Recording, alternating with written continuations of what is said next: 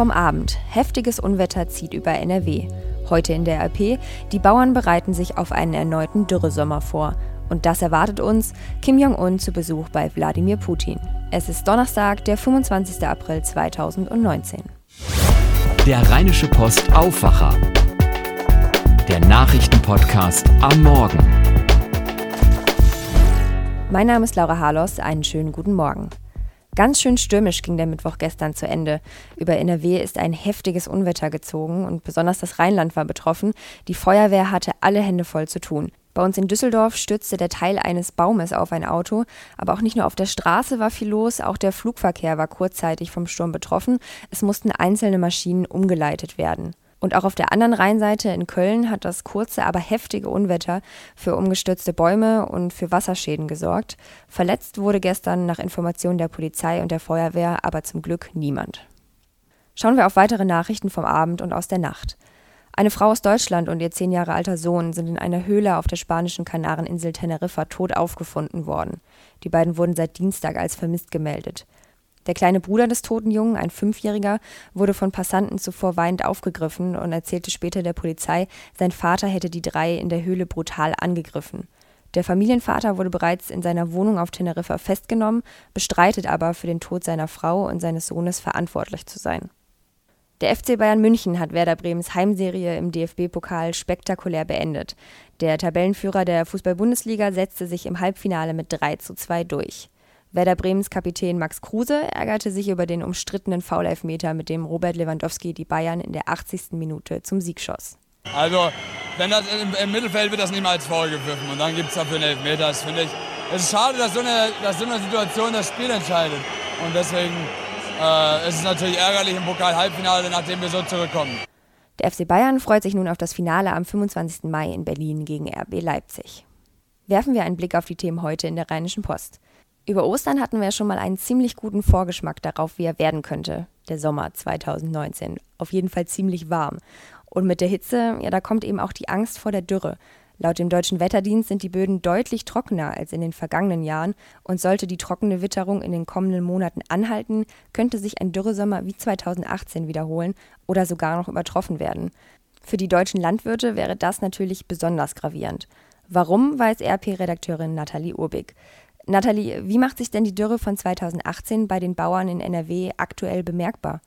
2018 war das so, dass eine große Dürre auf den Feldern herrschte und die Pflanzen, die darauf angebaut wurden, haben dann äh, den ganzen Wasserspeicher aus den unteren Bodenschichten genommen, um überhaupt überleben zu können. Und äh, es gab zu wenig Regen von 2018 auf 2019, dass dieser Speicher nicht äh, aufgefüllt werden konnte. Und jetzt haben die Pflanzen kein Wasser mehr auf Vorrat, sondern müssen jetzt mit dem auskommen, was aktuell runtergeregnet ist. Und das ist nicht sehr viel. Wie, wie ist die Stimmung bei den Bauern hier? Ja, äh, die Bauer sind natürlich besorgt, dass der nächste Sommer genauso schlimm wird wie der vergangene Sommer. Und ich meine, man muss ja jetzt damit rechnen, dass es nicht nur in diesem Jahr, also 2019, auch sehr warm wird, sondern auch die darauffolgenden Sommer. Wie gehen die Bauern jetzt in die Zukunft? Haben die irgendwelche konkreten Pläne? Ja, ich habe mit einem Bauer gesprochen, der überlegt, äh, ob er langfristig andere Getreidesorten anbauen soll, die weniger Wasser verbrauchen und die früher im Jahr blühen. Das heißt, dass sie nicht vertrocknen, wenn sie später ins Licht kommen. Genau, das ist eine Maßnahme. Sie versuchen oder überlegen, wie sie wasserschonender anbauen können. Das geht mit äh, bestimmten Bodenumgrabungstechniken. Dafür brauchen sie dann allerdings auch wieder neue Maschinen, die dann wieder Geld kosten. Und das sind so Überlegungen, die sie jetzt für die Zukunft anstellen. Jetzt gibt es ja nicht nur Bauern, die anbauen, sondern es gibt auch äh, Bauern, die Vieh haben. Äh, wie gehen die denn jetzt mit der Dürre um? Genau, bei den Viehbauern war letztes Jahr das Problem, dass sie nicht mehr genügend Futter für ihre Tiere hatten, weil eben das Gras verdorrt ist, was sie dann nicht äh, füttern konnten. Und da habe ich auch mit einem Bauern gesprochen, der sich jetzt zusätzlich ein Maisfeld gekauft hat, um diesen Mais dann noch zusätzlich zu seinem normalen Gras füttern zu können. Vielen Dank, Nathalie. Hol dir bloß keinen Leistenbruch, hört man gerne mal als Scherz, wenn andere dabei zugucken, wie man selber etwas Schweres heben muss. So lustig ist ein Leistenbruch aber gar nicht und er ist auch nicht selten. Allein in Deutschland werden jedes Jahr rund 300.000 Leistenbrüche operiert. Von alleine heilt er nie. Das Team der Schönklinik Düsseldorf hat sich die schonende und moderne Behandlung von solchen Verletzungen zum Ziel gesetzt. Wie sie das tun, das erklären am 30. April, also kommenden Dienstag, Dr. Matthias Schlenzack, Chefarzt des Fachzentrums für Allgemein- und Viszeralchirurgie und Dr. Michael Jakob, leitender Oberarzt in der Schönklinik Düsseldorf. 19 Uhr geht es los, hier bei uns im Konferenzzentrum der Rheinischen Post. Tickets gibt es für euch auf westticket.de. Schauen wir auf das, was heute wichtig wird. Nordkoreas Machthaber Kim Jong-un ist gestern bei seinem ersten Staatsbesuch in Russland in der Hafenstadt Wladiwostok angekommen. Dort will er mit dem russischen Präsidenten Wladimir Putin über das umstrittene Atomprogramm seines Landes sprechen. Christian Thiele berichtet für die dpa aus Moskau. Christian, es ist das erste Treffen von Kreml-Chef Putin mit Nordkoreas Machthaber Kim. Was ist da zu erwarten? Das sicher spannendste Thema wird sein, ob Nordkorea bald abrüsten wird. Es geht da um die Atomwaffen des Landes. Deswegen sind ja schon Sanktionen verhängt worden. Die USA wollen, dass Nordkorea vollständig auf seine Waffen verzichtet. Pyongyang sieht das anders. Russlands Haltung ist die, das Land sollte schrittweise abrüsten. Also, wenn Nordkorea sagt, wir verzichten nun auf diese oder jene Waffe, dann fallen im Gegenzug einzelne Sanktionen weg. Das wäre für das arme Land schon extrem wichtig.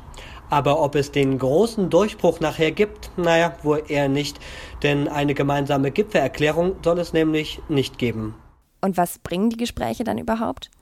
Für Kreml-Chef Putin bedeutet das Treffen extrem viel. Er kann nämlich US-Präsident Trump die Show damit stehlen. Der hatte Kim schon zweimal getroffen und beim letzten Mal, das war vor gut zwei Monaten, wurde das Treffen sogar vorzeitig abgebrochen. Die Russen waren bislang nur Zaungäste bei den Atomgesprächen, nun reden sie mit und das ist ein wichtiges Signal an die USA. Ja, und der Nordkoreaner Kim, der kann Trump zeigen, schau her, ich kann auch mit anderen Allianzen schmieden und nicht nur mit dir. Kim meinte gestern bei seiner Ankunft, er wird nicht das letzte Mal in Russland sein. Kommen wir noch kurz weg von der großen Politik. Weißt du schon, was auf dem Speiseplan steht? Der Gouverneur der Region hat noch nicht so furchtbar viel verraten, nur das, es sollen traditionelle russische Speisen aufgetischt werden. Er nannte Suppen, Knödel und Kaviar.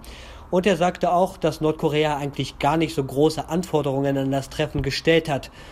Also ob schon Wodka geflossen ist, das ist leider nicht bekannt. Vielen Dank, Christian Thiele. Kritiker nennen die Deutsche Umwelthilfe einen Abmahnverein. Aber geht die Organisation mit ihren Klagen wirklich zu weit? Das klärt heute der Bundesgerichtshof in Karlsruhe. Ein Autohaus aus dem Raum Stuttgart hatte die Frage bis nach dorthin gebracht. Für viele in Politik und Autoindustrie ist die Umwelthilfe ja ein rotes Tuch, weil sie schon in etlichen deutschen Städten Dieselfahrverbote durchgesetzt hat. Das tut sie als Naturschutzorganisation. Heute geht es um die Aktivitäten der deutschen Umwelthilfe im Bereich Verbraucherschutz. Als sogenannte qualifizierte Einrichtung darf die Umwelthilfe nämlich Unternehmen abmahnen und verklagen, die zum Beispiel gegen Informationspflichten verstoßen. Damit hat sie den gleichen Status wie die Verbraucherzentralen oder der Deutsche Mieterbund. Nach eigenen Angaben mahnt die Umwelthilfe jede Woche etwa 30 Verstöße ab und führt rund 400 Gerichtsverfahren im Jahr. Die damit erzielten Einnahmen machten zuletzt gut ein Viertel des Haushalts aus, knapp 2,2 Millionen Euro im Jahr 2017. Überschüsse fließen laut der Umwelthilfe in Verbraucherinformation und Beratung. Über die Entscheidung des BGH halten wir euch heute natürlich auch auf RP Online auf dem Laufenden. Was erwartet euch heute wettertechnisch? Es wird kühler und deutlich ungemütlicher als in den vergangenen Tagen. Der Tag beginnt noch mit einem Sonne-Wolken-Mix und Temperaturen um die 16 Grad. Bis zum Nachmittag sind dann sogar fast 20 Grad möglich. Aber Richtung Abend zieht sich der Himmel dann vollkommen zu. Es regnet. Vereinzelt kann es auch wieder etwas stürmisch werden. Temperaturen zwischen 12 und 16 Grad. Morgen wird es dann noch ein bisschen kühler. Der Tag startet wieder regnerisch und überwiegend bedeckt. Ich wünsche euch trotzdem einen schönen und erfolgreichen Donnerstag. Mein Name ist Laura Harlotz. Macht es gut. Bis morgen. Mehr bei uns im Netz www.rp-online.de